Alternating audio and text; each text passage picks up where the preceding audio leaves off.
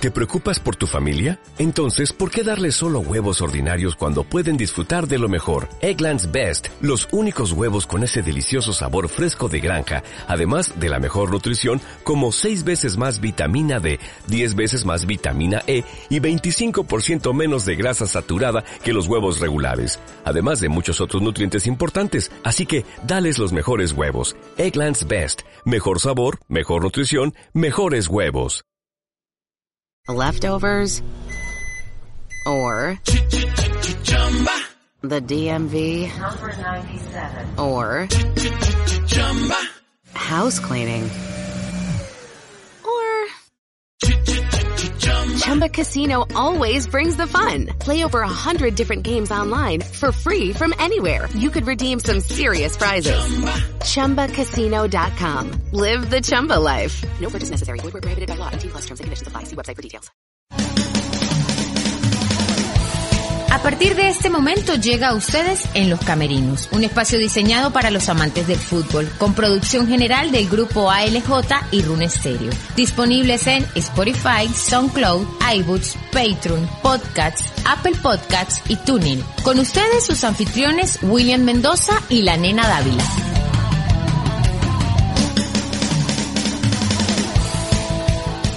Este programa llega a todos ustedes a nombre de Las Flores de mi Tierra y también de Todo un poco y un poco de nada podcast.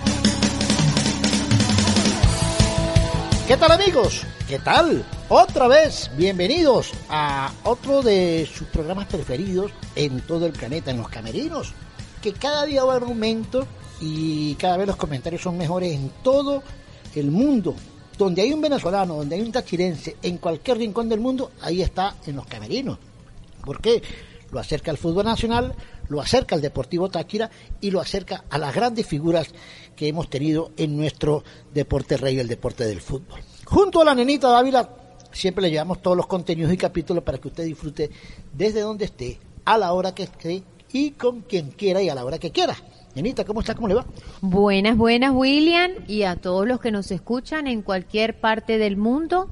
Eh, agradecidos con ustedes por la receptividad, por la aceptación, por tantas cosas positivas que tenemos en los camerinos y por siempre estar pendientes de cada uno de nuestros invitados y el contenido que vamos desarrollando eh, poco a poco. Quiero también, antes de eso, eh, William, por supuesto, dar una recomendación ahorita en este tiempo de cuarentena, que tenemos que cuidarnos, que no estamos solos, que estamos juntos en la distancia, decirles que arroba las flores de mi tierra eh, se preparó para podernos surtir, para poder llamar, para poder tener el servicio de distribución de verduras, frutas y hortalizas a domicilio, siguiendo por supuesto las medidas de prevención necesarias se realizan las entregas en el área eh, metropolitana de San Cristóbal, Estado Táchira. Usted lo que tiene que hacer, amigo mío, es comunicarse a través de WhatsApp por el 0414-737-7728. Cancela por BOFA, CL, también transferencia a bancos nacionales y pago móvil. Si usted está fuera del país y quiere hacerle llegar un mercado a su familia o está aquí dentro del país, pero quiere hacerle llegar un mercado a su familia en el estado, simplemente se comunica con ellos, pasa el listado, cancela y ellos le hacen llegar a su familia lo que ellos necesitan. Ya saben, arroba las flores de mi tierra. De todo un poco y un poco de nada podcast. Antonini Camacho nos reseña desde San Cristóbal la actualidad del venezolano de a pie, el reinventar de nuestra gente y nos comenta las noticias o acontecimientos más importantes tanto nacional como internacional. Encuéntranos en Spotify e iBoots. Producción general del grupo ALJ y Rune Stereo. Continuamos en los camerinos. Lo habíamos prometido. Otro invitado de lujo, como el técnico del equipo eh, campeón en el 2015 y el famoso 93-10. Daniel Farías, ¿cómo está Daniel? ¿Cómo le va? Bienvenido a este podcast en los camerinos para todo el planeta. Hola William, buenas tardes, un saludo a todos. Complacido, profe, complacidos de tenerlo aquí. Eh, mucha expectativa por todo lo que ha sucedido con Daniel Farías dentro y fuera del Deportivo Táchira, lo que fue previo, durante y después. Tenemos muchas cosas de qué hablar, pero ¿cómo está haciendo usted? ¿Cómo está llevando esta cuarentena? ¿Cómo está la familia? Que es muy importante porque es el tema en boga. Bien, gracias a Dios, con salud, que es lo principal en este momento, y, sobre todo eh, haciendo caso eh, de, la obligación que hoy tenemos como ciudadanos de, tener una conciencia social importante y saber que, bueno que depende de, todos. Así que estamos en casa eh, salimos lo, justo y lo necesario y, acá adentro pues bueno intentando que, podamos sacarle provecho al tiempo. Ahora mismo pues nos toca mucho con, con las tareas de los niños. En lo personal mi esposo y yo pues leyendo intentando buscar eh, cursos o conocimiento a través del internet y ejercitándonos un poco. No, no es sencillo, es mucho tiempo, nadie está acostumbrado a esto, pero lo que corresponde es tener responsabilidad social y pues bueno, nosotros estamos intentando eh, llevarlo adelante. Así es, era que es importante el cuido, eh, evitar los riesgos y bueno, aprovechar, ¿no? Aprovechar. Eh, Daniel, antes de, entrar con el tema ya de fútbol y otras cosas, ¿qué, tiene por ahí, nena, de la presentación de Daniel? Daniel Alejandro Farías Acosta, nacido, dice que en Caracas, el 28 de septiembre del 80. El profe, pero está joven, del 81. aparte, ¡Qué éxito! Aparte nació en Caracas, yo pensé que había nacido por allá. Yo soy un muchachito, yo soy un muchachito. No, pues ya me doy cuenta le llegó el éxito temprano. El deporte, obviamente el fútbol y de destacar pues también eh, su participación o el proceso que tuvo con el Deportivo Táchira. Sí, porque en que no lo conocía nadie, pero en Táchira sí. en, en, en Anzuate que no, conocía al Patón González más nadie. Me hizo famoso William. Sí, yo lo hice famoso porque cuando él llegó aquí decía, ¿quién es Daniel Faría? El hermano de César. Pero preséntelo, entrevístelo, lo entrevisté y lo conocieron. Eh, eh, eh, Daniel, ¿por qué sí? ¿Por, por, por qué usted y su hermano César, y yo creo que su hermano Luis, el uno que fue arquero de Maturín, ¿cómo se llama Luis? ¿Tu hermano menor, cómo se llama? Luis. ¿Por qué fueron, son grandes, buenos entrenadores y no fueron grandes futbolistas, por ejemplo? ¿Por qué? Bueno, eh, eh, el caso de César, César se, se retiró joven, eh, él, dice que sentía ya, pues bueno, como que una, eh, una cualidad de, dirigir y fue su decisión.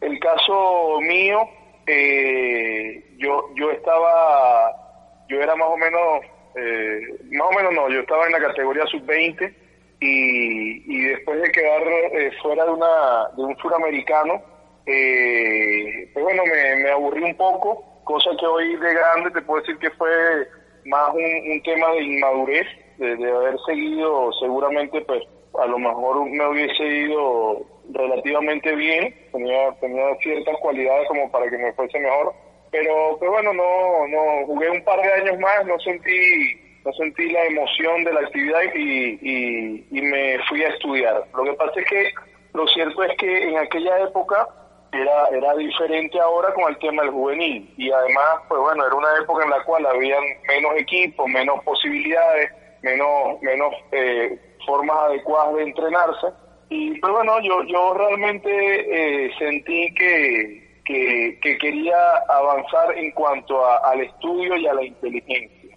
Eh, es, muy común, pues bueno, que, que, que el futbolista eh, haga una gran carrera y, crezca mucho dentro de su parámetro eh, de actividad, pero bueno, eso tiene un punto de inicio y un punto final. Entonces, pues bueno, yo, yo no quería llegar a ese punto final sin tener la oportunidad de que mi vida eh, eh siguiera creciendo. Entonces, pues bueno, me fui a la universidad y, arranqué los estudios de, de, abogacía y de entrenador. Y el caso de Luis, que bueno, que de los tres probablemente era el más talentoso, el caso de Luis es un tema del apellido, o sea, lamentablemente el fútbol está lleno de, personas con, con cierta eh, con ciertos rencores, con ciertas eh, molestias hacia, en este caso César, y pues bueno, no podían apuntarle a César y apuntaron al Luis. Entonces, lamentablemente, pues bueno, no, no, no fue tratado como era el resto y lamentablemente eso también lo llevó a, a tener que dar un paso al costado. Él ahora mismo es el, presidente del Zulia, es un dirigente del fútbol nacional con, con un buen éxito y bueno, creo que, que va a continuar en esa misma línea hacia el futuro. Daniel, arranca en el 2009, joven, muy joven con el Anzuategui. Era un imberbe, desconocido para la gente del fútbol. Todo el mundo hablaba de Farías, porque César estuvo ya en Nueva Cádiz, había estado en Zulia, dirigió Táchira, y aparece su hermano menor, uno de sus hermanos menores. Y era prácticamente desconocido, ¿no?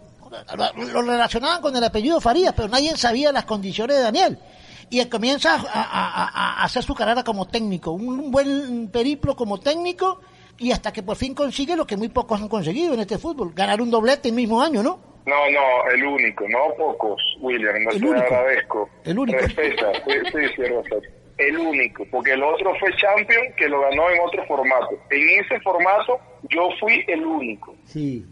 Sí, bueno, lo que pasa es que el, el, yo realmente empecé a dirigir porque el hermano es César, eso es obvio, o sea, eso yo no lo puedo, no lo puedo tapar lo que sí es que, bueno, yo me había preparado para que cuando me llegara ese momento, la, la, la realidad no me, no me pasara por encima, sino que yo pudiese contener eh, y, poder llevar adelante. Eh, en ese momento, Anzuategui estaba saliendo de su entrenador, ellos estaban buscando a alguien y lo necesitaban de inmediato y no conseguían a nadie. Entonces, bueno, yo fui a, sacar dos o tres partidos, yo le tocaba jugar domingo, miércoles, domingo, y yo fui, pues bueno, por esos tres partidos. Nos fue relativamente bien, sacamos, ganamos el primer partido y sumamos algún punto más. Y los dirigentes me pidieron que terminara el campeonato, pues porque ellos además sentían que ese semestre eh, era, era la última etapa de un montón de jugadores que ellos querían eh, o sentían que era ya su, su último momento en el club. Entonces, bueno, no necesitaban traer un entrenador a, gastar un dinero innecesario, sino simplemente terminar. Ya tenían la clasificación a, Copa Sudamericana por una Copa Venezuela que habíamos ganado el, semestre anterior y, pues bueno, eh, me, me, dejaron dirigir esos últimos partidos. Así que aproveché, lo intenté hacer lo mejor posible. Cuando terminó el semestre presenté un informe y, bueno, me dijeron que estaban felices conmigo, que ellos más o menos sentían que yo iba en la línea de lo del club, de crecimiento, de, un proyecto a mediano plazo, y que querían que yo me quedara. Y pues bueno, yo, un muchacho con muchísimo entusiasmo, le dije que sí, y bueno, no, ahí arrancó realmente eh, todo lo que terminó siendo la consecuencia de, no solamente haber sido campeón, sino un montón de, cosas positivas que logramos para, para el fútbol de la zona. Profe, eh, usted nos dice, llega a ser director técnico obviamente por, por la influencia que en, la época generaba eh, el apellido Farías, de alguna manera, pero ¿qué lo inspiró? ¿Se inspiró como tal en César o usted ya traía esta idea previa que se viene cristalizando posteriormente? Mira, cuando yo eh, dejé de jugar, que me fui a, Cumaná a estudiar abogacía, yo realmente, pues bueno, no, no quería saber más nada de fútbol, pues, o sea, me, había, o sea, no, había perdido la, la energía, había perdido la, las ganas y, y me fui.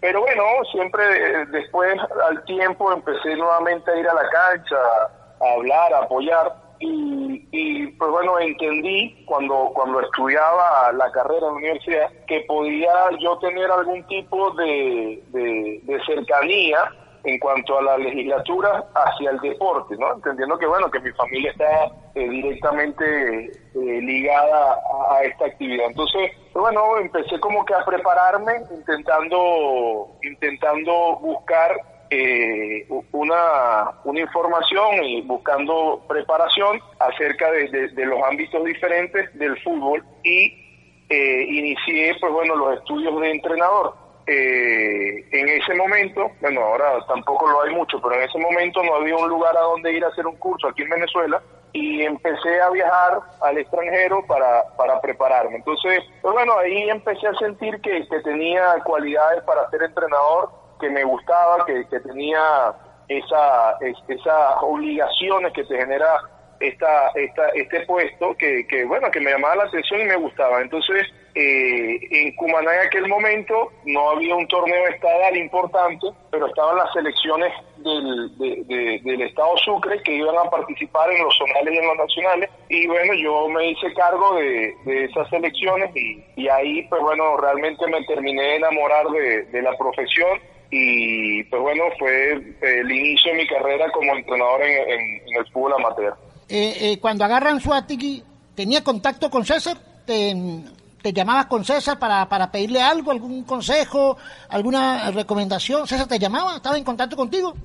Mira, William, tú sabes que yo creo que la gente, a, veces cuando tú conversas y, pero bueno, cada quien es libre de, pensar, de, de, tener cada uno el análisis de las situaciones de la vida. Cuando alguien me dice a mí que, bueno, que la suerte no existe, yo, yo no estoy de acuerdo, pues porque ya nada más al momento de nacer ya tú, ya tú vienes con cierta suerte, porque, pues bueno, eh, a mí me tocó nacer y, y ser el hermano de, de, una persona que era exitosa ya en ese momento dentro de, de la carrera como entrenador y, y, yo creo que hubiese sido bien tonto de mi parte eh, argumentar y decir, bueno, no, es que yo quiero ser eh, mejor que él y, simplemente, pues bueno, yo voy a hacer mi carrera aparte de él y él es un ente aparte, o sea, creo que ese ha sido tonto en mi parte. Y yo, desde que inicié hasta el día de hoy y, eh, en lo que me resta de, vida profesional, yo voy a sacar provecho de César lo más posible, eso no, no tenga duda. Y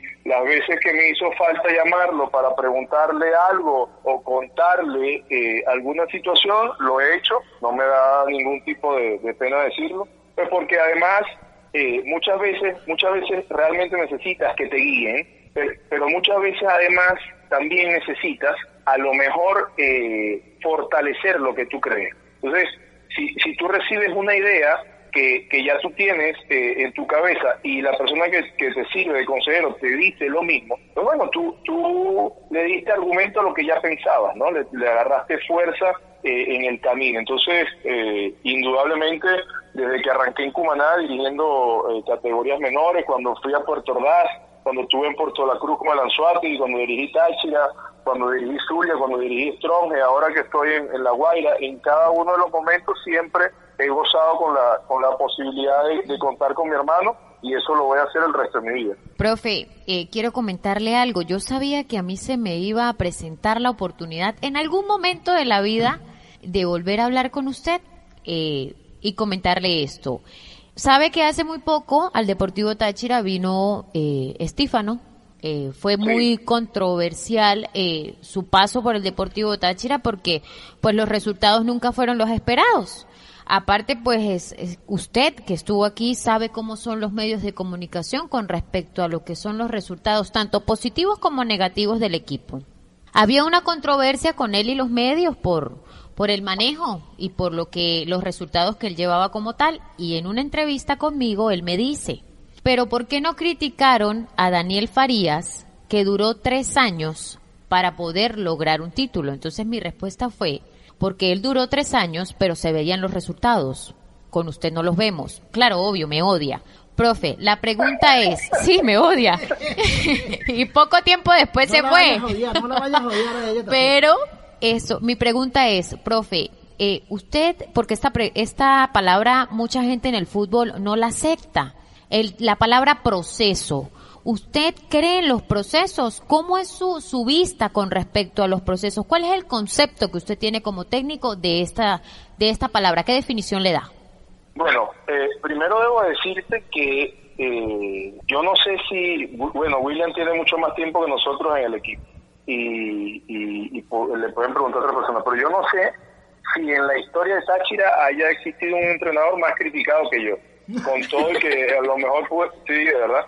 Eh, con todo lo que pude haber tenido a lo mejor eh, momentos buenos y momentos malos, sinceramente, eh, al final, o sea, al final hoy todos hablamos de, de, Daniel Faria de Táchira y pues bueno, analizamos que, que fue bueno, pero para llegar a ese punto, pues bueno, hubo que, contrarrestar muchísimos momentos. Y, y pues bueno, ahí, ahí se basa en lo que es un proceso. Lo que pasa es que, eh, sobre todo en Venezuela, nosotros los entrenadores a veces eh, nos equivocamos en, en lo que nos corresponde hacer. Porque, por ejemplo, si, si así viene el dueño del equipo y te va a contratar, el dirigente del equipo, pues bueno, no, no eres tú quien le va a imponer los puntos al, al dirigente, es el dirigente que te los va a imponer a ti, porque tú eres un empleado. Y entonces tú decidirás si bajo eso eh, tú, tú aceptas. Entonces, por ejemplo, a mí no me llevaron a Táchira, a mí cuando el mundo me contrató para ir a Táchira, no me dijo, mira Daniel, nosotros, yo te voy a traer y tú tienes que ganar ahorita el campeonato. Él me contrató a mí porque, pues bueno, sentía que lo que había hecho hasta ese momento en cuanto a títulos había sido muy bueno, pero económicamente era muy malo. El equipo estaba eh, en, en números en rojo, pero muy, muy pesado, y él quería reestructurar la plantilla, eh, seguir compitiendo, pero buscar hacia el futuro no solamente salir campeón, sino que el equipo pudiese eh, vender jugadores. Entonces, pues bueno, yo fui en esa, en esa idea, en esa, en, esa eh, ola que él estaba formando, entendiendo que, pues bueno, eso al final es un proceso. Pero, pues bueno, si, si a mí me llama Táchira o cualquier equipo y me dice, mira Daniel, yo te voy a traer, esta es, una, esta es la plantilla que está, y yo quiero ser campeón, bueno, yo, yo analizaré si con esa plantilla acepto el reto, porque la mayoría de los entrenadores que van a Táchira van es, eh, pues bueno, porque es la oportunidad de la vida. O sea, te llama Táchira y aprovechas, pero, pero no entiendes realmente eh, la responsabilidad que conlleva eso. Entonces, eh, el caso nuestro, que es el cual yo te puedo contar, nosotros fuimos a mitad de un año, ese diciembre teníamos un buen equipo, no, no puedo desmeritar a los jugadores que estaban, pero física y anímicamente el equipo estaba muy caído. Entonces, iniciamos bien y después las lesiones lamentablemente no nos dejaron seguir compitiendo. Ese semestre nos sirvió para poder eh, liberar el equipo de, algunos jugadores que parecía que ya no tenían más, más feeling con la institución y a partir de ahí empezar a hacer otras cosas. Entonces, bueno, ese primer año nosotros jugamos la final de la Copa Venezuela, el segundo, eh, en ese mismo año eh, terminamos peleando el campeonato hasta la última fecha, que es cuando terminamos consiguiendo la entrada a, a, la, a la Copa Libertadores y el siguiente año, pues bueno, eliminamos por primera vez en la historia en el país un equipo en fase de ida y vuelta a la Libertadores para entrar en la fase de grupo y además ganamos el torneo y la, y la estrella. Entonces, pues bueno, hoy cuando lo revisas, dice, bueno, realmente se creció y lo que se pensó en un principio se logró al final. Pero bueno, lograrlo fue muy complicado, ¿no? Fue, fue difícil. Nosotros, nosotros tuvimos momentos bastante, bastante severos, pero siempre creímos que íbamos hacia un objetivo que al final se cumplió porque además una de las cosas, mira, yo tengo muchísimos aspectos que rescato de, mi parte de, de, de, haber estado en Tachi, pero uno de los que más destaco es que el equipo siguió siendo competitivo cuando yo me fui. O sea, cuando yo me fui, bueno, también tiene que ver porque lo, se logró, era una, era una de las, o sea, la única posibilidad que yo me fuese de Táchira era que el técnico ah, después de mí fuese Carlos Maldonado. Y eso lo pudimos lograr. Eso se lo voy a agradecer el resto de la vida a Carlos porque él ya estaba en Valencia y se fue a San Cristóbal y, y, y, yo pues bueno pude hacer mi carrera en el extranjero a partir de eso. Que pues bueno yo igual hubiese estado feliz de seguir en Táchira. Pero eh, yo me fui y el equipo jugó una final que la pierde en penal y, casi clasifica a cuartos de final en la Copa Libertadores. Entonces eso también tiene que ver con la gestión que nosotros hicimos de antes. Salieron muchísimos jugadores, se vendieron jugadores, salieron entrenadores, salieron preparadores físicos. Entonces al final terminó siendo un proceso exitoso. Correcto. E, e, eso yo creo que mucha gente que, a pesar de, de los tiempos que estamos viviendo eh, en la actualidad, como ha evolucionado el fútbol a nivel mundial, no entiende esa palabra. La gente quiere resultados inmediatos, pero no ve lo que trae consigo, las cosas positivas que trae consigo un trabajo que tiene objetivos a corto, mediano y largo plazo. Entonces, eh, yo creo que esto ya es como cuestión de cultura, ¿verdad, profe? Como cuestión de que la gente tenga una visión más amplia y no se vaya al resultado inmediato. Claro, pero es que, pues bueno, eh, Táchira es una plaza que le gusta ganar y le gusta competir y, y tiene el derecho a hacerlo. O sea, el, fanático como tal, pues bueno, eh, eh, tiene el derecho a poder exigir, pero sí te debo decir que eh, eh, mientras yo estuve en San Cristóbal, eh, la, la mayoría de las personas que era que son seguidores del equipo, por lo menos la mayoría de los que yo me cruzaba, siempre entendieron que bueno que, que había que, que, que, fundar bases para que fuese sólido el crecimiento del equipo. Y que pues bueno ellos a lo largo del tiempo habían entendido que de contratar y sacar no no iban a poder conseguirlo. Porque fíjate una de las de las de las épocas o probablemente la época más eh, ganadora e importante la, de, de la historia de Táchira es la época de bueno de, de William Méndez de Carlos Maldonado de Laureano y, y en esa época, pues bueno, eh, más allá de, los problemas normales, a lo mejor que habrán existido, lo más importante es que este grupo de jugadores que estoy mencionando estuvo mucho tiempo dentro del plantel. Entonces, claro, eran grandes jugadores que amaban la camiseta, que se sentían parte de la institución y estuvieron un tiempo prolongado dentro del equipo. Eso hoy en día no lo puedes lograr. o sea, es como que tú tuvieses a Tomás dentro de la institución porque es de, San Cristóbal, es un gran jugador.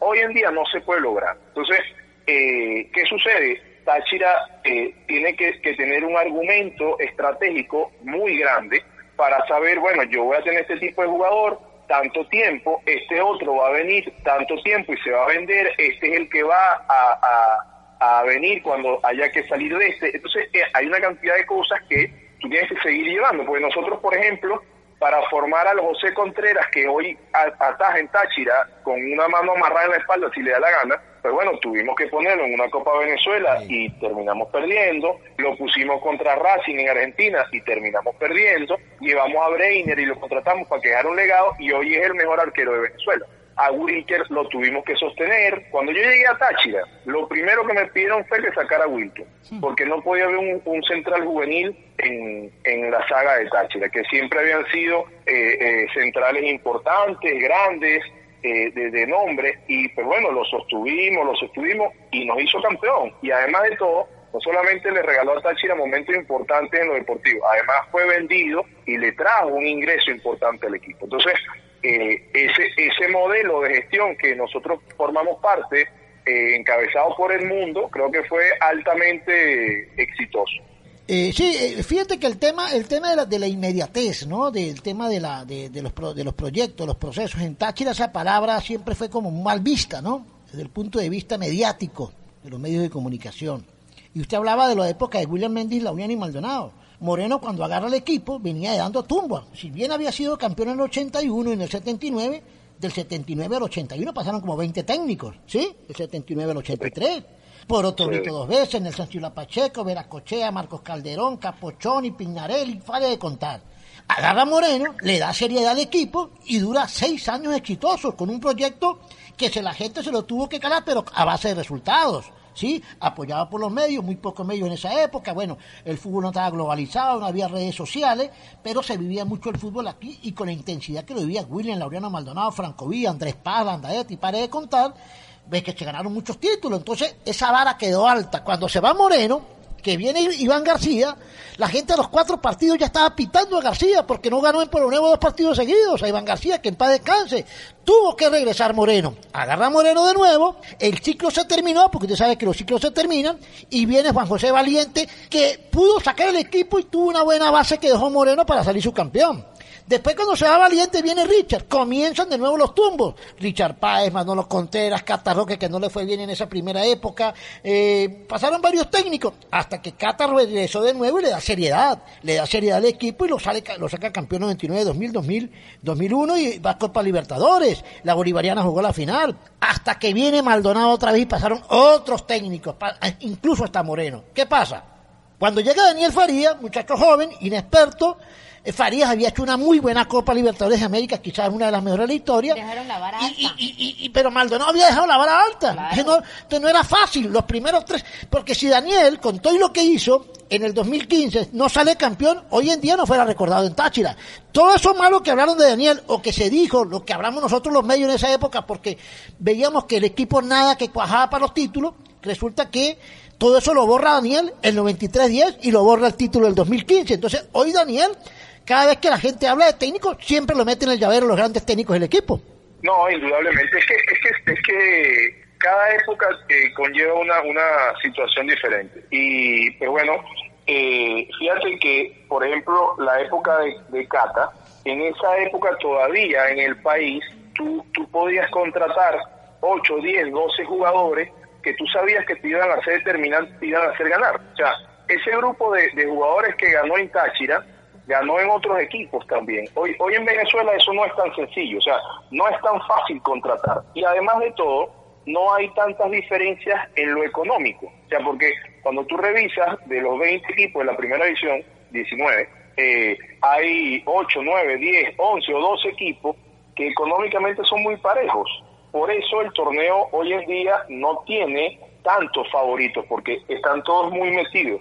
De hecho, equipos a lo mejor con el presupuesto mucho más bajo, como Zulia, ha terminado eh, ganando el campeonato. Entonces, ¿qué sucede? Si tú no te armas bien y no haces un, trabajo correcto, más allá del entrenador que tenga, pues te vas a terminar eh, padeciendo siempre. Entonces, eh, debes tener la seriedad de que, pues bueno, tengas un grupo de trabajo correcto, que tengas un grupo de jugadores que, que tengan una cantidad de tiempo en los lugares correctos y eso te pueda servir, porque además de todo, además de todo, ese grupo de Táchira que yo tuve cuando salimos campeón, ya, ya venía viviendo lo que era Táchira desde un rato largo atrás. O sea, por ejemplo, ese equipo que juega la final, eh, eh, Gerson, pues bueno, no, tengo que decir que eh, es como que estuviese tatuado en la piel del equipo, ¿no? Eh, Wilker tenía ya años dentro del equipo, Juber tenía ya dos años en el equipo, Agnel tenía ya tres, cuatro años en el equipo, Cermeño era el juvenil, tenía ya también año y pico en el equipo, César tenía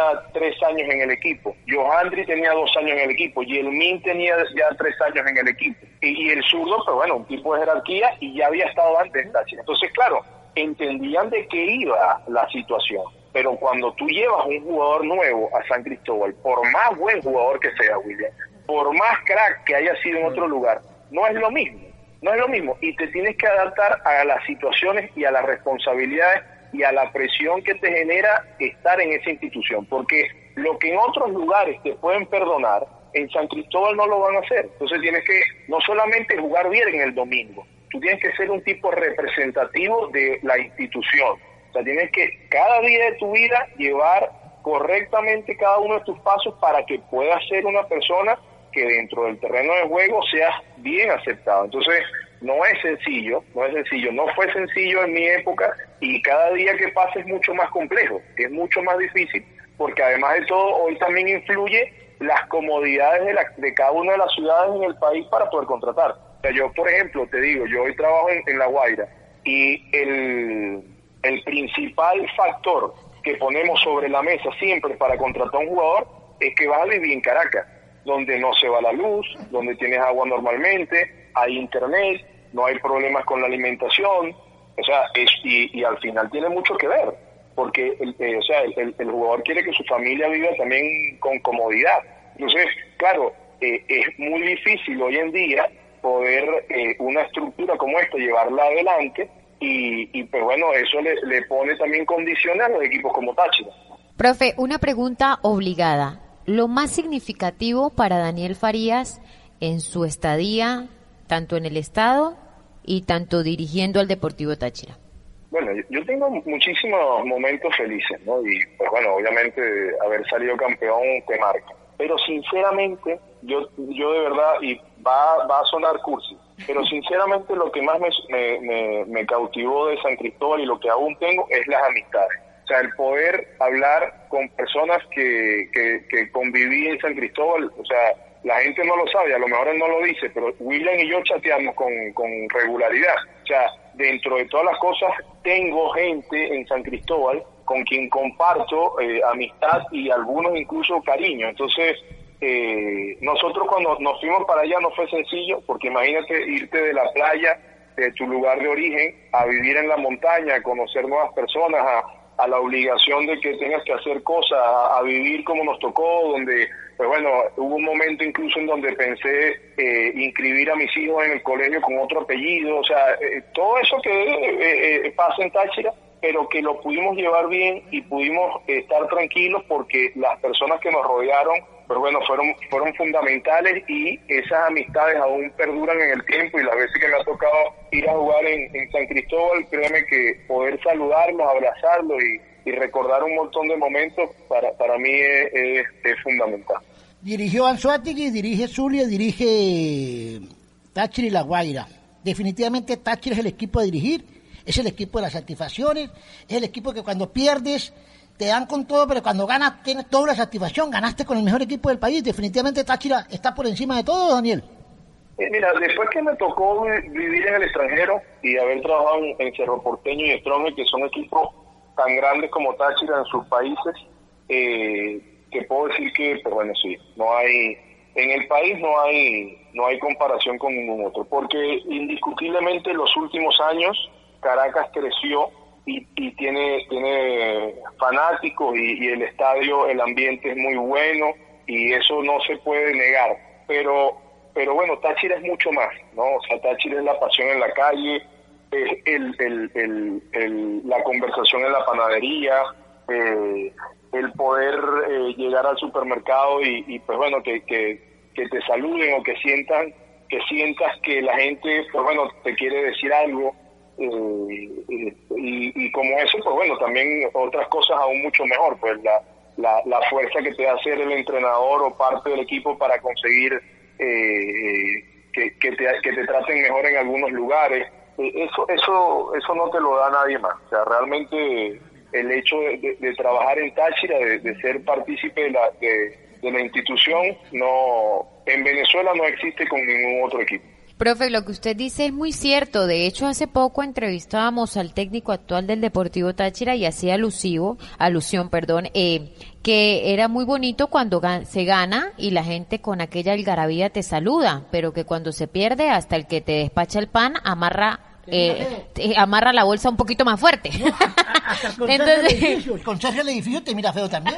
Entonces, en algún momento eh, de aquella racha que se estaba consolidando, eh, el proceso de, Daniel Farías llegó a sentir alguna incomodidad por respecto a, eh, a la reacción de los aficionados eh, en la calle? Mira, tú sabes que a mí me tocó ir a San Cristóbal cuando César era el entrenador.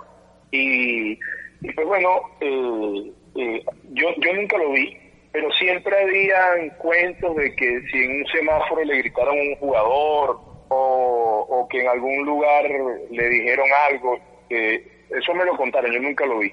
Eh, entonces cuando yo llegué a San Cristóbal llegué como con cierto temor, no por mí, sino por mi familia, pues porque es bien feo que a lo mejor llegues a un lugar y estás con tu esposa y tus hijos y te digan algo. Pero, pero te voy a ser sincero, en los tres años que estuve, en los tres años que estuve fuera del estadio, yo nunca recibí un maltrato de nadie, nunca nunca, ni una mala palabra, ni una mala, nada, cero. De hecho, de hecho, fíjate cómo es la vida. William me llevó una parrilla con un grupo de sus amigos, eh, que ellos tenían un grupo de WhatsApp en donde, pues bueno, obviamente el menos querido del grupo del WhatsApp era yo. Y, yo era el mediador.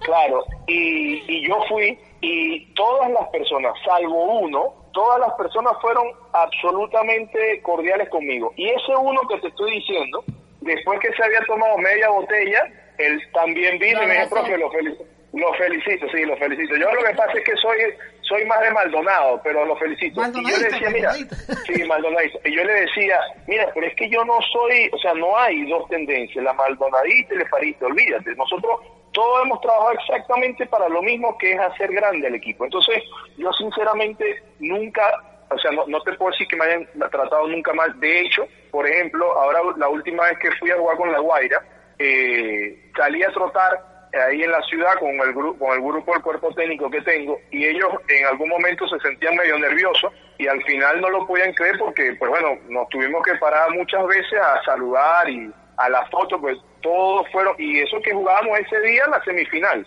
Entonces yo realmente no. Pero pues bueno, sí, o sea, en el estadio, que, que también se lo decía en algún momento cuando yo vivía allá, pues eh, tú nunca vas a lograr que el estadio entero grite a favor de ti. Entonces sí, en algún momento, pues bueno, me gritaron, pero bueno, es parte de la exigencia. Y eso, eso yo lo entendía, sobre todo, pues bueno, porque había que ganar. O sea, yo, yo sabía que, que, estábamos construyendo hacia el futuro, pero había que ganar, había que ser competitivo. Y pues bueno, en algún momento, en algún momento eh, lo, lo, eh, eh, sucedió. Pero también debo serte bien sincero, que muchas de las veces que eso sucede, es sembrado por ciertos medios de comunicación y eso ustedes trabajan dentro, dentro de los medios de comunicación lo saben. O sea, tú sabes, tú sabes cuando viene eh, premeditado, ¿no? O sea, no, no es una reacción espontánea de un fanático, sino que es algo, pues bueno, que viene ya inducido, sí, infundado y pues bueno, eh, eh, lo, lo, puedes tener la opción de aceptarlo o no. Pero pues bueno, por lo menos en mi caso,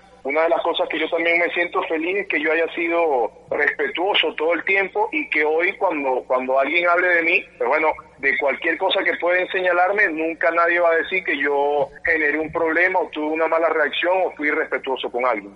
Sí, eso sí lo corroboro yo que quizás uno de los técnicos que más criticaron o más criticamos los medios de comunicación fue a, Daniel, porque primero, inexperiencia, eh, eh, había esa rencilla con lo de Farías que siempre fue problema, polémico, porque Daniel era tranquilo. Yo pagué, yo pagué los problemas de César. Sí, fíjate, que, fíjate que César... no, es un tema de inexperiencia, ni mira, por donde tú los busques, por donde lo busques a mí, me, a mí, o sea, en mi caso fue apuntado siempre por el tema de César. Y cuando César no llevaba la selección para San Cristóbal, yo sabía que esa semana o ese mes era pero totalmente contra mí. Fíjate que, que, el día que contratan a César, hay una lista de técnicos donde está Maldonado, está Capa, está Cavalieri y está César. Y yo leí, yo puse la lista, mira, yo estaba con José Gregorio Vargas y Paco Pardo, Navarra Mundialista, y entonces César venía en camino y venía escuchando el programa, yo no sabía ya lo habían contratado y nosotros, bueno, de todo este grupo el de menos experiencia y el, el, el, el de, menos ranking es César, digo yo, ¿no? Y el más barato de todos. Y a los 10 minutos estaba el televisor esperándome. Bueno. Los 10 minutos entonces me dice, ¿quiere a usted ¿Tú sabes? ¿Tú sabes cuánto gano yo? Más, más que todo lo que tú nombraste ahí, ¿sabes cómo es César, no? No, y se puso a pelear con nosotros. No, increíble, César, la reacción de César. Yo le digo eso a Daniel, Daniel ni pendiente, ni escucha el programa, pero César escuchaba todos los programas. Sí, los escuchaba de hecho, fíjese, con, con Jairo Dávila, mi padre, eh, le daban duro a César, en el, cuando tenían que darle, le daban. Y un día estábamos en la cabina, yo ni pendiente, y de pronto tocan la puerta, y abre la puerta, y dice, era César, dijo, con usted tengo que hablar, y señaló. el papá le dijo, Jairo Alfo le dijo, bueno, pase, siéntese, vamos a hablar, porque Ahora, profe, hablando de, César y la experiencia que tuvieron eh, en el exterior, ¿qué tal? ¿Cómo les fue? Eh, ¿Cómo se nutrieron también de, del fútbol internacional, los dos Farías? Mira, la verdad que muy bien, eh, muy, muy grata experiencia. O sea, en cuanto a lo laboral, pero bueno, terminamos siendo ese, ese año campeones en, en Bolivia. Además con, pues bueno, eh, viniendo desde atrás, pudimos en el último minuto del torneo emparejar en el primer puesto, hubo que jugar un partido de desempate, se jugó el 24 de diciembre a las 12 del mediodía, el estadio full, o sea, realmente un momento extraordinario. Eso, pues bueno, nos abrió puertas, eh, nos dio oportunidades de, de, trabajo, pero en lo personal, pues bueno, una de las experiencias más importantes de mi vida por haber trabajado con mi hermano, haber sentido, pues bueno, eh, su, su, la oportunidad que me dio, haberme, haberme dado tanto peso dentro, de, dentro del cuerpo técnico, dentro de tanto espacio para poder decidir y, y realmente eh, de las etapas laborales que he tenido, pues una de, las de las que más voy a recordar, pues por eso, pues porque eh, por, este, por esta profesión es muy difícil que nosotros podamos estar mucho tiempo juntos. Él vive en un lugar y yo en otro desde hace mucho tiempo. Y poder haber estado ese año eh, eh, completo, viéndonos día a día, celebrando los triunfos, eh, pasando las amarguras y las derrotas, para mí fue realmente un, un año de los que más voy a recordar. Eh, el Deportivo La Guaira es, otro tipo de, equipo, ¿no? No es lo que era ni lo que es Anzuati ni mucho menos lo que es Táchira. Eh, se da la posibilidad de que, eh, de que puedas jugar con siete, ocho juveniles. No te exigen. No hay quien te presione en la tribuna, no hay quien te presione en los medios de comunicación. Puedes trabajar tranquilo. Hay un proyecto encaminado.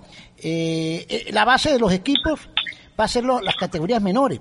Carlito Maldonado nos decía en estos días que le hicimos el podcast, dice que cuando él llega a San Cristóbal, él quedó sorprendido. Dice, a mí lo que me gustó en San Cristóbal cuando yo llegué es que Daniel me dejó un trabajo hecho en las menores. Y con la, mayoría de sus jugadores que Daniel y todo ese grupo de las categorías en la coordinación trabajaron, me lo dejaron a mí, yo los pude utilizar y fue los que me sacaron la cara en la Copa Libertadores. Hurtado, Sosa, el otro, él lo nombró como 6 o 7. Entonces, fíjate lo importante de las categorías menores, Daniel. Bueno, William, eh, cuando, cuando yo llegué a San Cristóbal, eh, yo, tengo varios cuentos de, de la época de cuando llegué, porque sinceramente, pues bueno, lo, lo, lo que yo me imaginaba que era el Deportivo Táchira, claro, yo venía del Anzuate y, y vienes al Deportivo Táchira y pues bueno, te imaginas una estructura de trabajo y, y, y no sé cuántos temas hacia las categorías menores y, y cuando llegué era, bueno, o sea, voy, a pedir disculpas antes de decir la palabra, pero era vergonzoso. Sí, O sea, sí. Realmente era vergonzoso. Sí. Pero era vergonzoso porque inclusive, eh, o sea, habían categorías que entrenaban tres veces a la semana y lo hacían en el parque, en el me- metropolitano, que se llama el parque, ¿verdad? Sí. Bueno, corrían, lo que iban era correr en el parque metropolitano. Entonces, eh, a, a mí realmente me parecía muy, muy, muy malo. Y pues bueno, y- intentamos iniciar, pero ahí es uno de, la- de las historias, porque cuando yo llegué, el coordinador de las categorías menores era Juan Domingo, ¿no? Eh, entonces, eh, la, la primera o segunda reunión que yo tengo con Juana, con mi amiga Juana Suárez, eh, que era la presidenta, eh, ya, pues bueno, llámame, vamos, vamos a, porque como te dije, pues, o sea, el mundo me contrató para poder solucionar no solo lo deportivo en la primera división, sino para darle forma a todo el equipo. Entonces, pues bueno, llamamos a Juan Domingo, que era el, el- el- coordinador de las menores, y estamos hablando y le digo, bueno, perfecto, mira, vamos a, a traer eh, a estos jugadores para verlos y ahí vamos viendo a ver si sacamos algún otro juvenil. Eh, porque además de todo, yo, yo no sé si te acuerdas, William, lo- los jugadores juveniles que habían cuando yo llegué a Táchira, que, o sea, salvo Wilker, que siempre estaba en la selección, los otros jugadores juveniles, pues bueno, yo no creo que ni te acuerdes del nombre. Entonces, eh, eh, eh, estamos hablando y le digo a Juan Domingo que bueno, eh, nos vemos mañana o pasado mañana. Él me dice, no, mira, yo, yo me estoy yendo mañana en la mañana de viaje. Entonces yo me lo quedo viendo así como que, pero ¿cómo si yo estoy llegando? No, no, yo me tengo que ir de viaje y, y pues bueno, yo regreso en un mes. Bueno, o sea, te podrás imaginar, era para agarrar y decirle, bueno, no regreses un mes, no regreses más nunca. no vuelva. Exacto, no vuelva, ¿entiendes? Vamos a meter a alguien más. Pero realmente, realmente, eh, pero bueno, lo esperé, aproveché ese mes para hacer otras cosas y cuando llegó lo, lo juntamos y, y pues bueno, eh, le metimos con mucha fuerza a un montón de ideas que él quería y tenía, pero que a lo mejor no era apoyadas. Entonces, por ejemplo, esa fue la época de una de las decisiones más trascendentales de las categorías menores, que fue alquilar la, la cancha artificial de la universidad. Entonces, ahí pudimos llevar a todas nuestras categorías a entrenar todos los días y, y eso, pues bueno, nos dio un salto en calidad importantísimo. Y pues bueno, eh, eh, eh, había un montón de muchachos que, que nos daba la universidad eh, para el tema de la preparación física y, y para poder mejorar ahí. Entonces, bueno, le, le pusimos algunas ideas, apoyamos otras y, arrancó todo eso que terminó siendo no solo la promoción de, de Hurtado y de Sosa, y- y inclusive la de Jason hoy, que es de esas generaciones aún. Eh, terminó siendo también algo importante pues para, para las categorías menores en cuanto a lo competitivo, jugamos un montón de finales, quedamos campeones en un montón de categorías, el Estado también se vio nutrido de eso porque las selecciones empezaron a competir con, con fuerza nuevamente, entonces bueno, eh, eh, fue, fue, fue importantísimo eh, a través del tiempo y te repito, o sea, hasta ahora la venta de Jason también eh, más allá de, todo el trabajo que se ha seguido dando y, obviamente hay que, darle la mano a quienes lo pusieron y quienes lo han seguido apoyando. Pero bueno, Jason cuando nosotros llegamos a San Cristóbal, era sub-12. Entonces bueno, eh, eh, obviamente que todas esas decisiones que se tomaron en aquel momento influyeron para que hoy pueda haber llegado a la primera división y haya podido ser vendido. Profe, con esta situación que se está viviendo eh, a nivel mundial, para nadie es un secreto que todo va a cambiar. Eh, en la parte económica, eh, todo tiene que cambiar. Eh, quizás el fútbol nacional se vea un poco tocado con respecto a lo que es eh, lo financiero. por lo menos Daniel Farías ha tenido eh, la fortuna o la gran idea de formar eh, canteras de formar muchachos, de tener esa, como venía diciendo William, esa capacidad o, ese plus de poder contar eh, con algunos juveniles que te puedan resolver en un determinado encuentro, dependiendo también del rival, que lo puedes hacer. Hoy día, pues, se piensa que quizás en las próximas cinco generaciones eh, son las que van a defender el fútbol nacional, porque económicamente no contamos con un músculo financiero para poder seguir trayendo extranjeros, eh, teniendo como consecuencia todo lo que está sucediendo. Bueno, pero ¿sabes qué? Eh, el, fútbol nacional, más allá de, más allá de formar parte, obviamente, del de, bueno, de la actividad como tal del fútbol mundial, el fútbol nacional es bien particular. O sea, porque te pongo un ejemplo. Nosotros, eh, hoy, o, ayer, o sea, está la noticia de los países en donde están tomando la decisión de terminar los campeonatos. Y, pues bueno, en Argentina tomaron la decisión y una, una de, de los puntos dentro de esta dentro de esto que ellos van a ahora hacer público oficialmente es que no va a haber eh, descensos entonces le preguntan por qué, o sea, el motivo de por qué no, no va a haber descenso. Y yo dije, bueno, porque es que económicamente van a estar muy golpeados y, y no van a tener la posibilidad de, hacer contrataciones que lo ayuden. Entonces se le, se le va a dejar dos años de, de, tranquilidad sin descenso para que puedan eh, hacer parte los jugadores más jóvenes dentro de lo que es el, eh, el, o sea, el, campeonato como tal.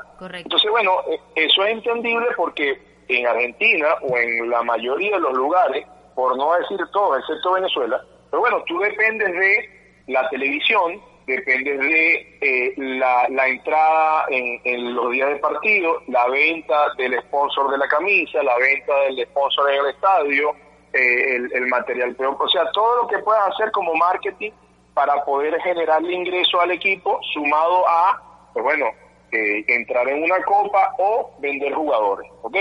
En Venezuela, en Venezuela el negocio no es así. O sea, realmente en Venezuela ni Táchira, que es el, el, que más gente lleva al estadio, ni Táchira termina produciendo dinero por entradas. Nadie, nadie hace dinero por entradas. De hecho, lo que tú produces como entrada no te alcanza ni siquiera para el papel eh, que, que termina siendo el tiquete o pagarle a los empleados para levantar el monstruo de estadio que tenga y pueda ir hacia adelante el día del partido. Entonces, eh, nosotros no tenemos televisión que nos pague por transmitir, no tenemos ningún sponsor que se ponga en la camiseta, entonces, por lo tanto, se reduce solo a competencias internacionales y venta de jugadores.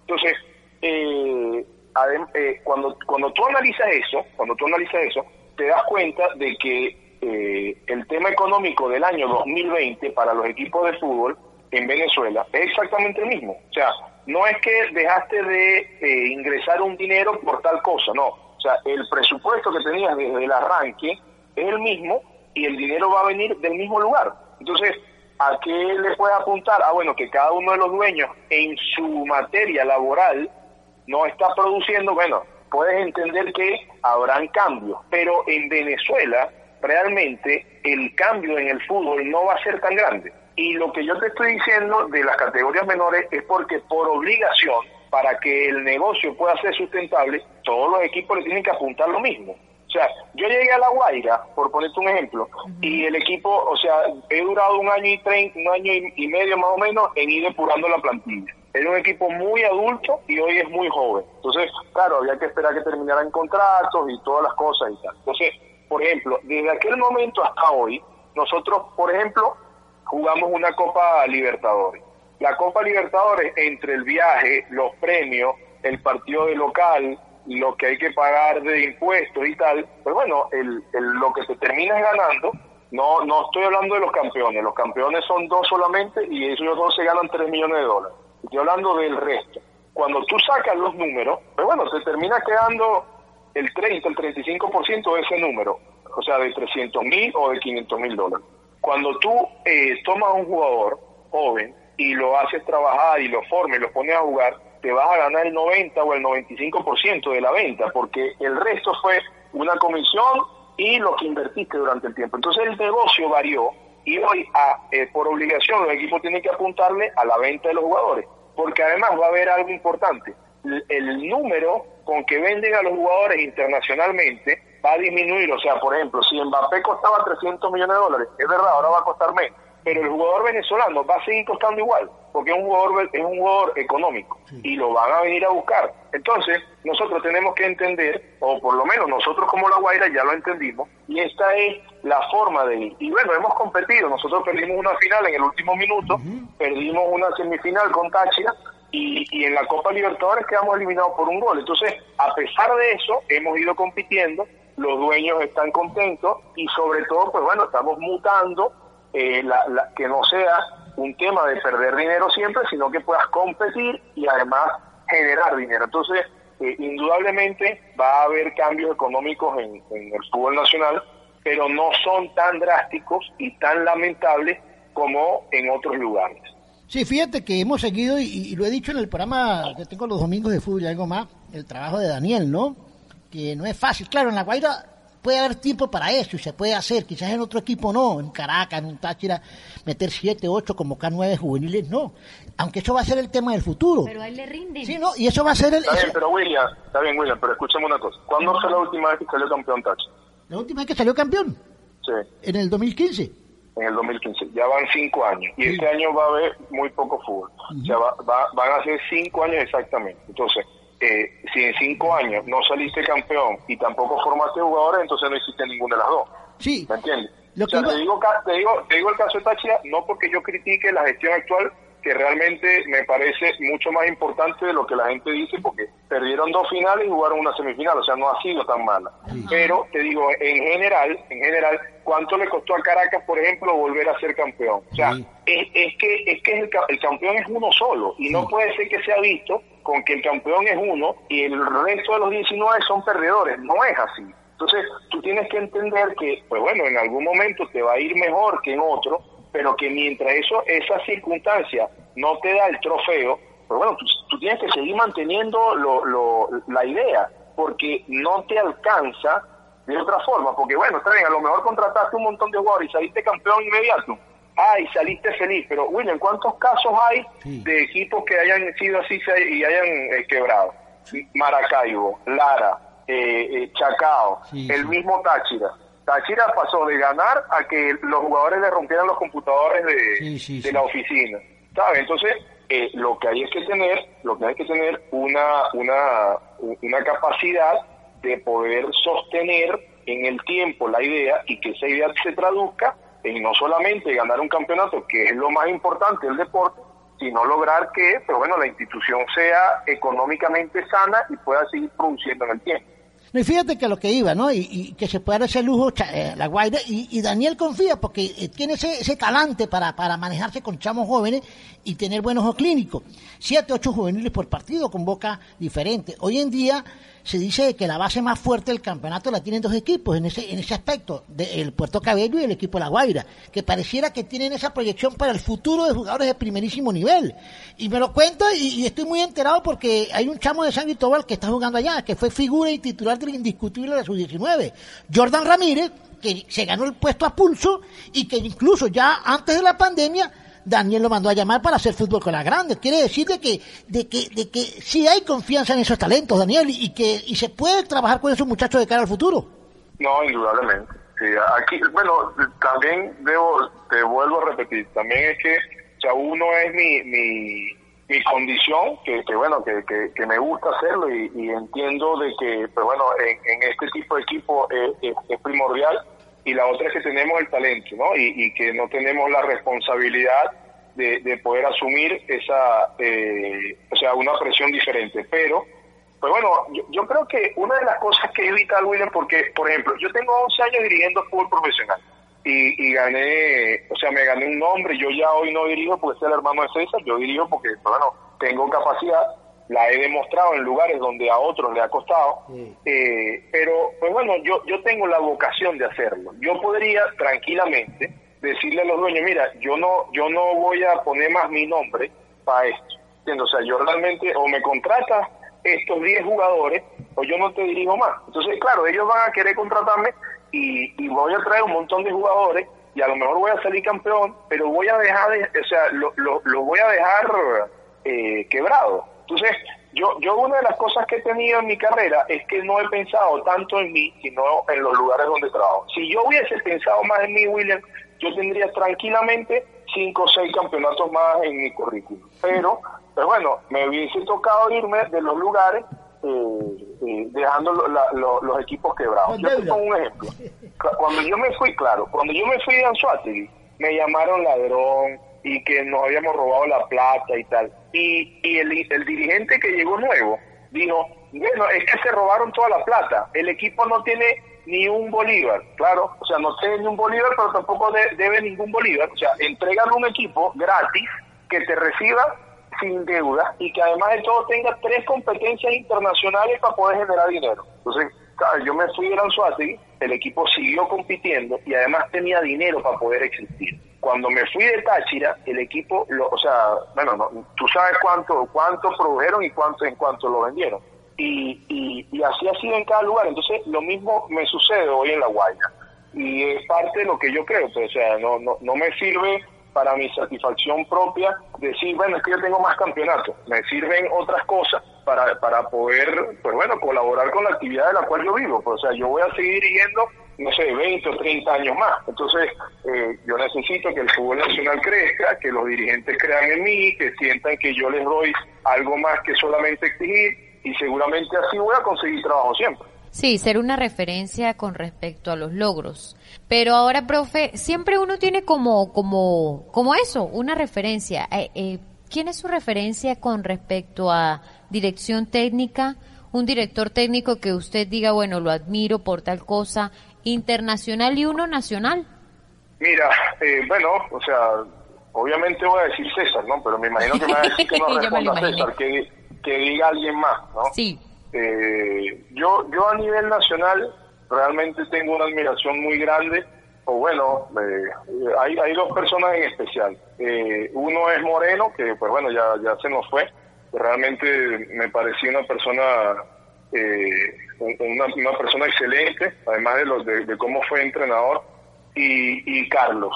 Eh, Carlito realmente, yo me, me, quito el sombrero porque, pues bueno, creo que es un, un tipo eh, que, ha sabido consolidar todas las facetas de, su vida dentro del fútbol, tanto de, jugador como de entrenador. Además de todo, le dio un futbolista importantísimo al país y, ha podido ir a lugares eh, complicados y, ganar. Y sobre todo, pues, eh, algo que, a mí me llena de admiración es que cuando yo me fui de Táchira y él llegó, no hizo lo que normalmente hacen en cualquier lugar de, de bueno, de, yo voy a traer esto porque lo anterior no sirve o, para que sientan cuál es mi mano.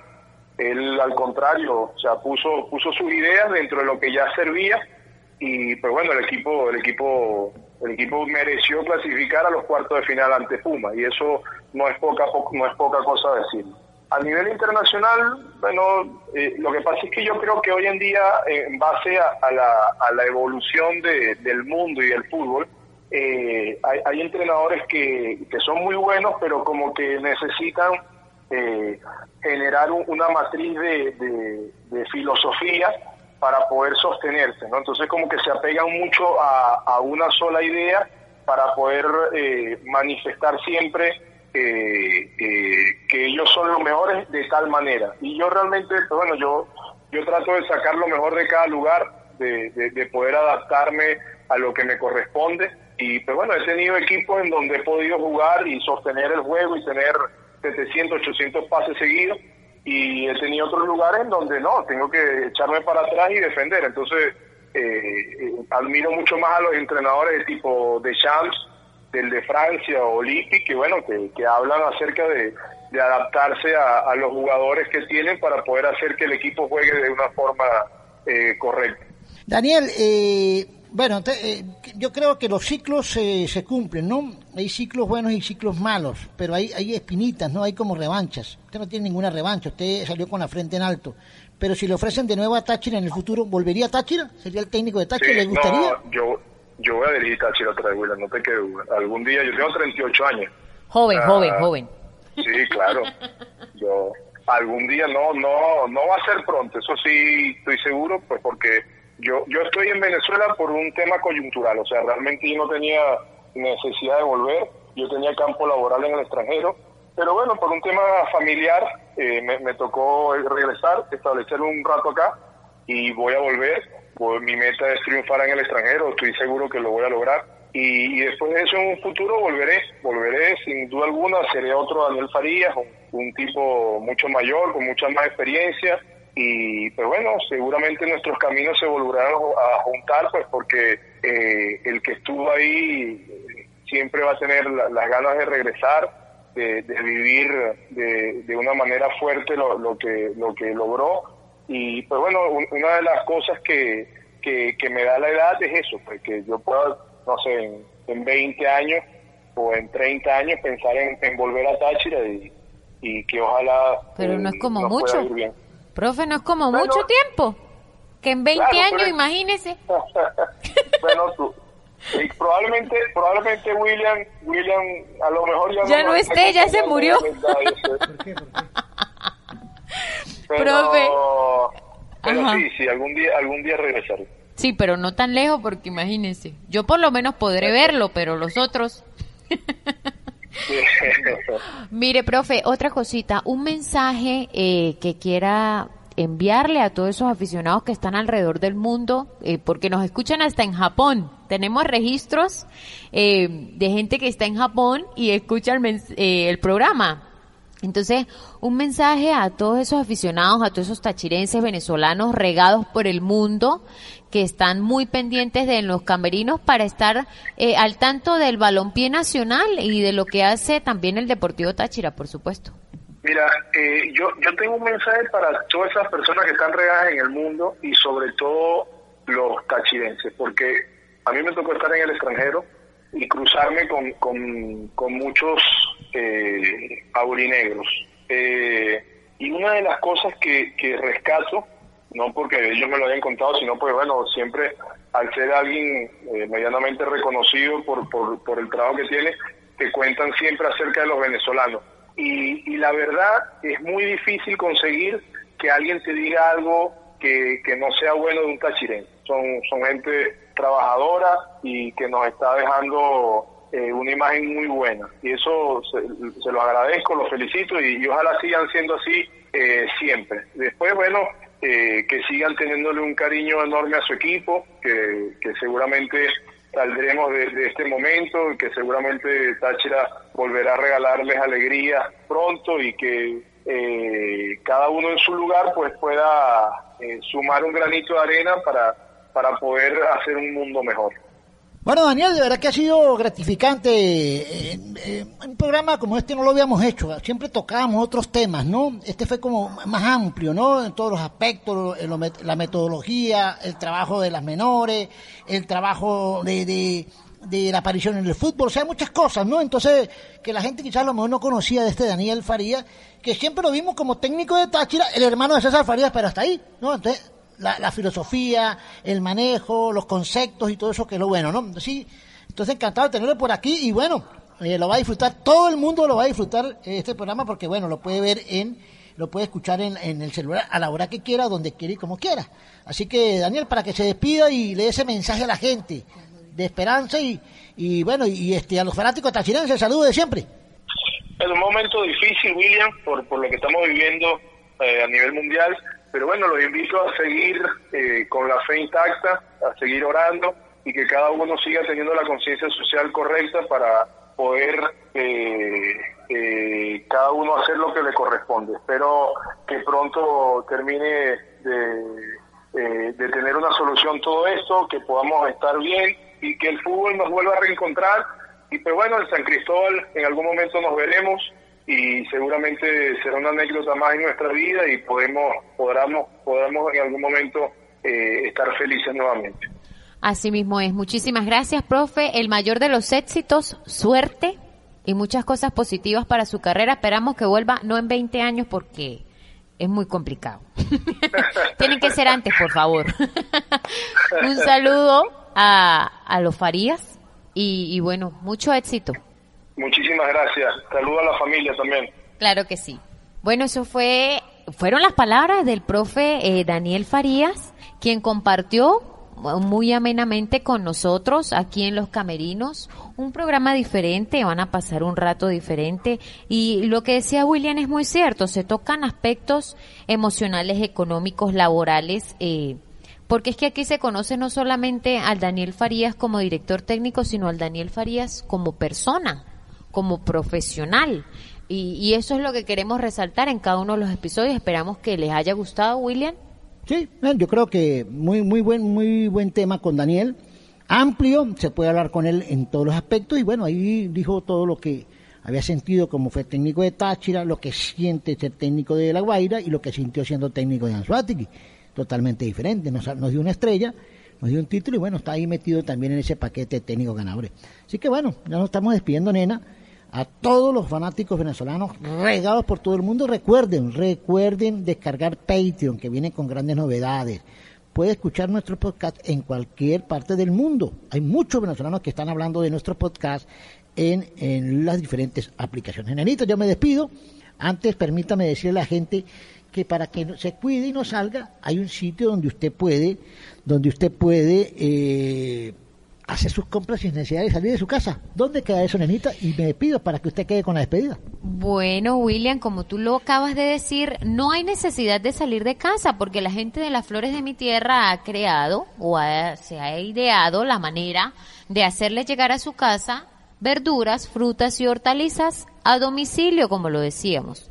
Entonces, ¿qué tiene que hacer? Comunicarse al 0414-737-7728 pide, hace su listado, lo que necesita, las cantidades, eh, si está por lo menos en lo que es la zona metropolitana, el área metropolitana de San Cristóbal, usted lo único que tiene que hacer es comunicarse al 0414-737-7728 o pasa un mensaje a arroba las flores de mi tierra por Instagram eh, hace su pedido, lo hace llegar a sus familiares. Si no es en el área metropolitana de San Cristóbal, también se hace delivery, pero llegan a un acuerdo con la gente de las flores de mi tierra. De todo un poco y un poco de nada podcast. Antonini Camacho nos reseña desde San Cristóbal la actualidad del venezolano de a pie, el reinventar de nuestra gente y nos comenta las noticias o acontecimientos más importante tanto nacional como internacional. Encuéntranos en Spotify e iBoots. Producción general del grupo ALJ y Rune Stereo.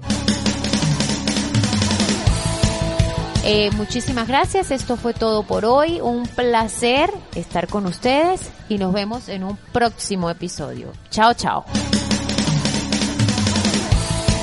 Este programa llegó a ustedes a nombre de Las Flores de mi Tierra y también de De Todo Un Poco y Un Poco de Nada Podcast.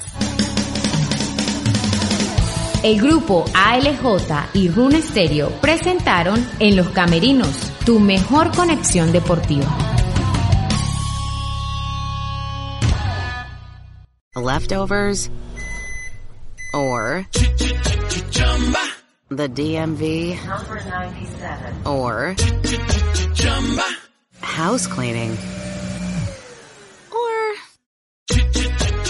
Chumba Casino always brings the fun. Play over a hundred different games online for free from anywhere. You could redeem some serious prizes. ChumbaCasino.com. Live the Chumba life. no purchase necessary. Void where prohibited by law. T plus terms and conditions apply. See website for details.